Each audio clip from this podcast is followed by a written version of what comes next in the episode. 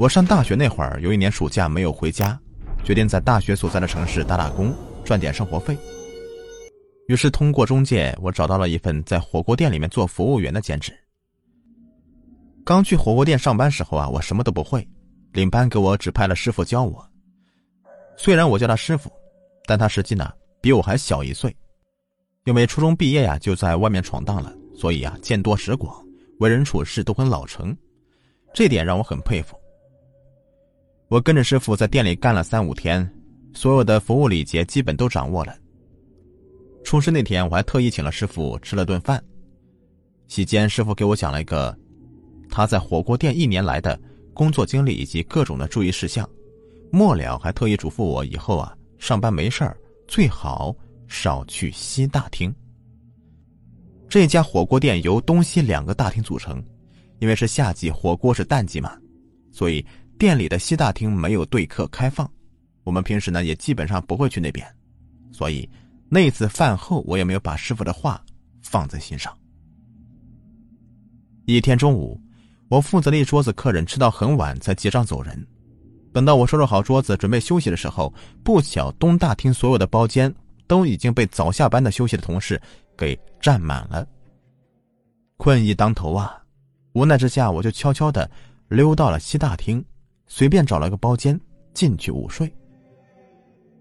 这是我在这家火锅店打工以来的第一次来西大厅的包间。这边的布局和东大厅是一样的，一张十个人坐的圆桌和双人沙发。不同的是，桌椅、沙发以及房间的墙壁都是很正的朱红色。虽然漂亮，但看久了总会觉得有一股邪性不安的味道。但想到一会儿还要上班呢，再加上西大厅里面也有几个同事凑在一起看我和江深有个约会，所以呢，我也没有想太多，往沙发上一躺，很快就睡着了。也不知睡了多久，隐约间我突然听到有人在小声哭泣。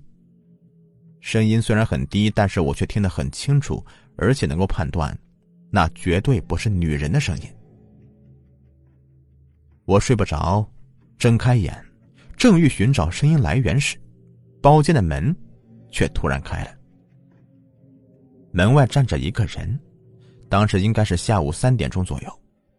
虽是房间里面的灯没有开，但是昏暗中从身材上面判断，我依旧能够分辨出门外站的是个男人。我以为是某同事要找房间睡觉呢，正准备起身打招呼。却发现我根本动弹不得，我的大脑是一片空白，我不知道自己怎么了，甚至连手指也抬不起来。就看到那个人关上门，慢慢的向我走过来，一步一步越走越近。可是他的脸却仿佛在雾气中，根本就看不清楚。我不知道。他是谁？可当我再次听到那种明明的低气声时，一种莫名的恐惧就浮上我的心头。然而，我却是动弹不得，只能静静的等待他一点一点的靠近我。我害怕极了，想大声呼救。我知道，在大厅里面看电视的同事就与我一墙之隔。更可怕的是。现在我即使用尽力气，也根本发不出任何的声音。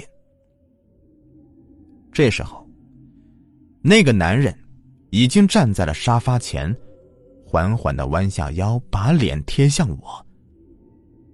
虽是近在咫尺，但是他的脸仍旧是像在雾气中一样，没有棱角，看得不真切。再或者换句话说。眼前这个人根本就是没有五官的。我深吸一口气，努力让自己镇定下来，再集中全身力量，猛地用力向上一提，我能动了。那一瞬间，眼前这个男人也突然的消失一样。房子里依旧是朱红色的墙壁、桌椅和沙发，仿佛一切都没有发生过。然后，我的后背。早已被冷汗浸湿了。我逃一样的跑出包间，看着大厅里安静的看着电视的同事们，连我都突然开始怀疑刚刚所发生的一切，是不是做梦了？那之后，我再也没有去过西大厅，也更加不敢在西大厅的包间里睡午觉。时间久一点，我甚至已经把那一切当做是梦了，渐渐的淡忘掉了。几个星期后，一天中午轮到我自己值班，接待休息时候来就餐的客人。店里为了省电，只开了大厅里面靠近客人桌子的吊灯，其他地方都被笼罩在一片黑暗中。我靠着客人餐桌旁边的墙壁打着哈欠。不经意间瞄了一眼大厅西北角的厨房，居然看到一个男人直愣愣的站在那儿。黑暗中，虽是看不清他的五官和表情，可是一种直觉让我觉得，他一定是在看着我。一瞬间，我头皮发麻，全身触电一般，一下子想到了几星期以前在西大厅包间里面看到的那个男人。再定睛一看，那个男人又消失了。天哪，他到底是谁呀？难道又一次是我的幻觉？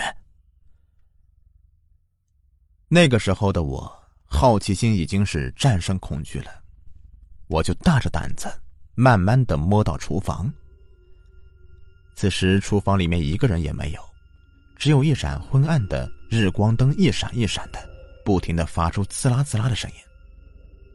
我正想离开呢，突然闻到一股刺鼻的煤气味才发现原来炉子上的一壶水早就烧开了，浇灭了火。当晚喝酒时，我终于忍不住把遇到的事情前前后后告诉了师傅。本以为师傅听了以后会一笑而之的，不料想，他却一脸的凝重。后来他告诉我，其实这家店在半年之前曾易过主。旧老板因为接受不了妻子和幼女车祸身亡的现实，一个雨夜里，在厨房打开煤气。他的尸体被第二天上班的服务员发现时，就恰恰倒在西大厅上次我睡觉的那个包间门外。我听了以后不寒而栗。